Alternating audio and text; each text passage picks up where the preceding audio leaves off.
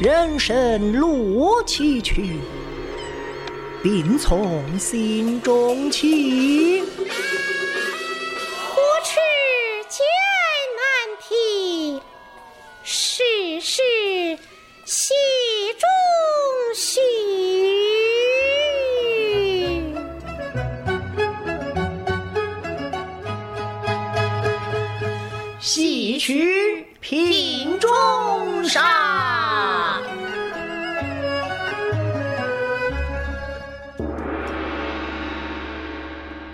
听众朋友您好，欢迎收听今天的戏曲瓶中沙，我是梦萍。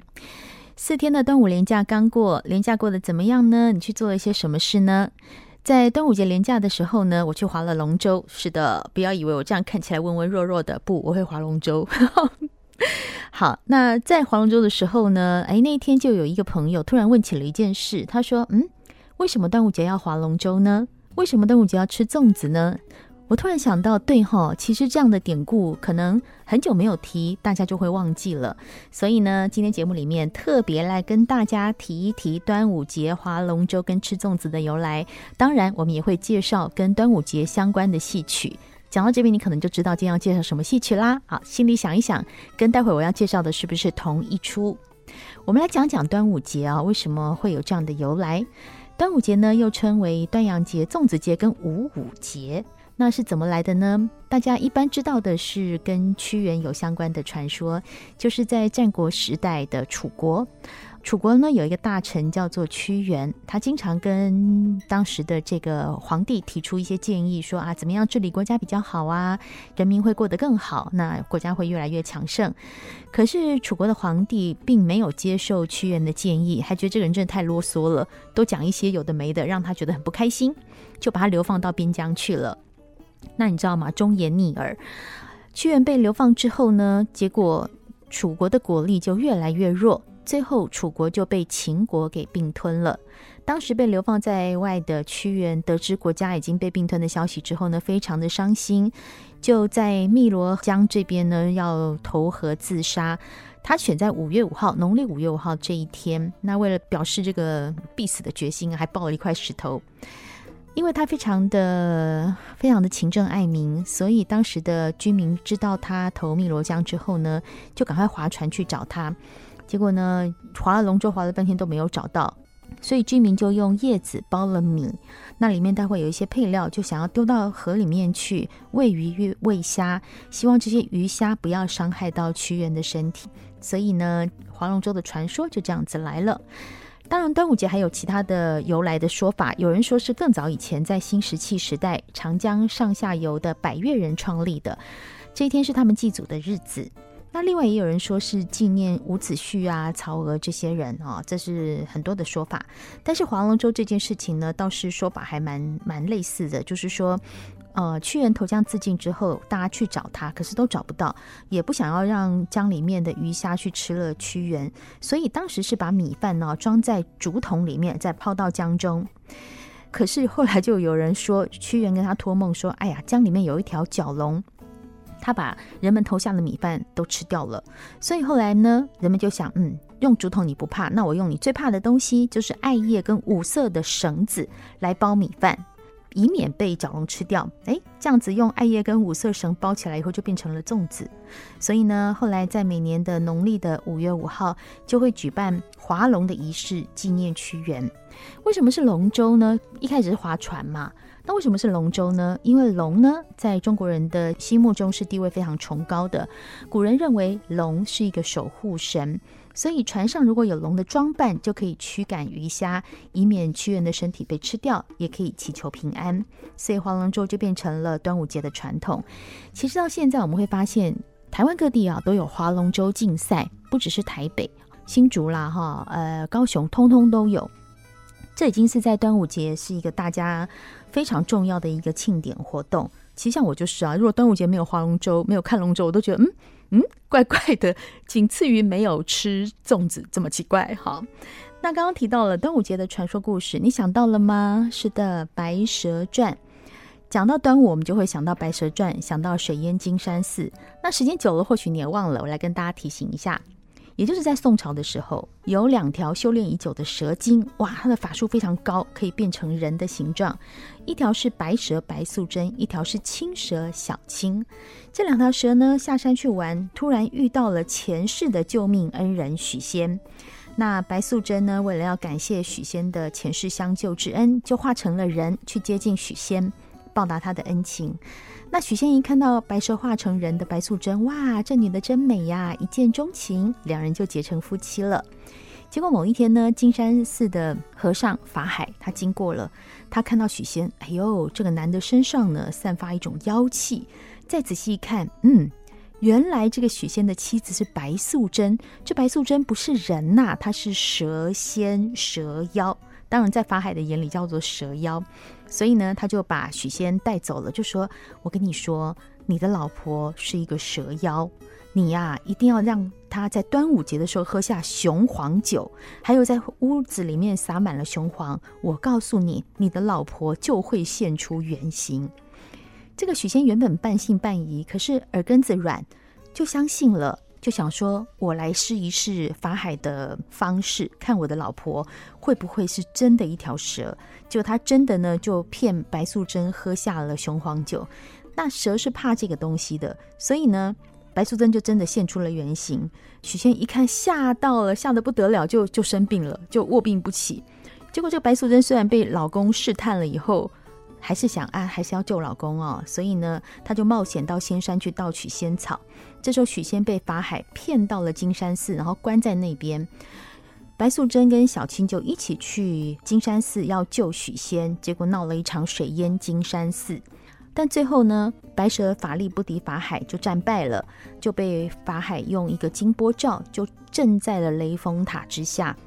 许仙当然后悔不已啊！那时候他跟白素贞已经有小孩了，他就带着小孩每一年会去看被压在雷峰塔底下的白素贞。这就是这样一个故事。好，那么《水淹金山寺》跟呃《白蛇传》，其实在京剧里面也都有演。嗯，国光剧团呢演了一段呢，我要来放给大家听哦。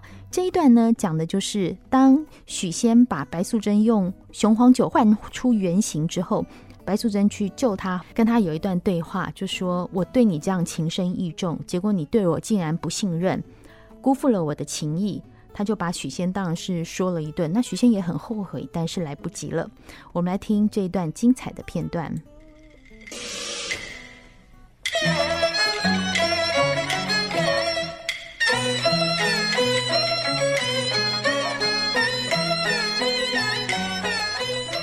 白素贞对许仙说：“七把真情对你言，你可要仔细听了。”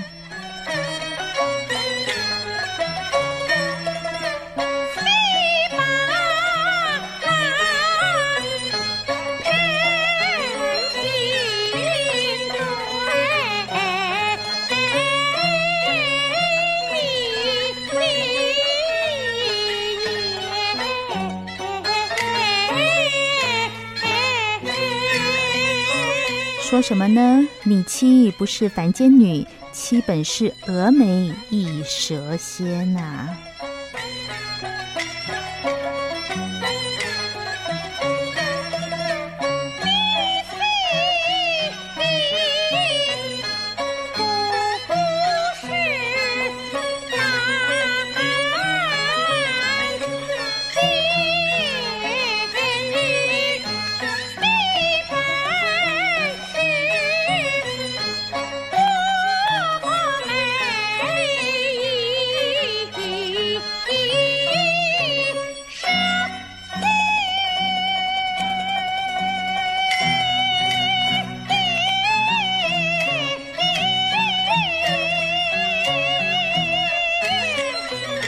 只为了丝板把山下，与青儿来到这湖边，风雨途中是狼面呐、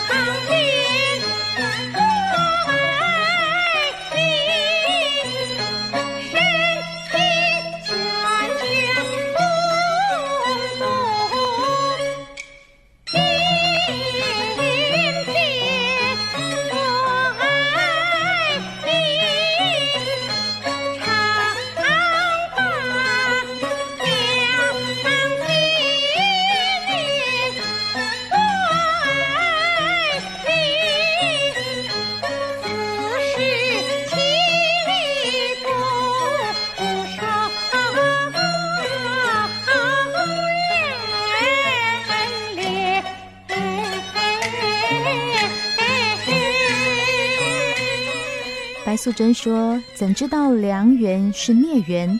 端阳酒后你命悬一线，我为你仙山道草受尽了颠连。”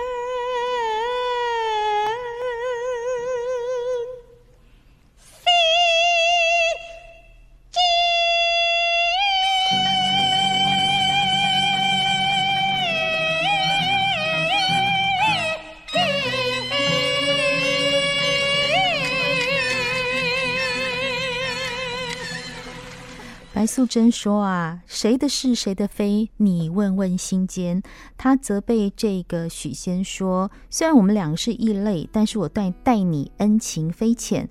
我腹内还有你许门的香烟，你不该病好了良心变，上了法海无底船。我盼你回来哪一天，不等到五更天。如果不是小青拼死战，我腹中娇儿都难保了。谁的是谁的非？你问问心间。”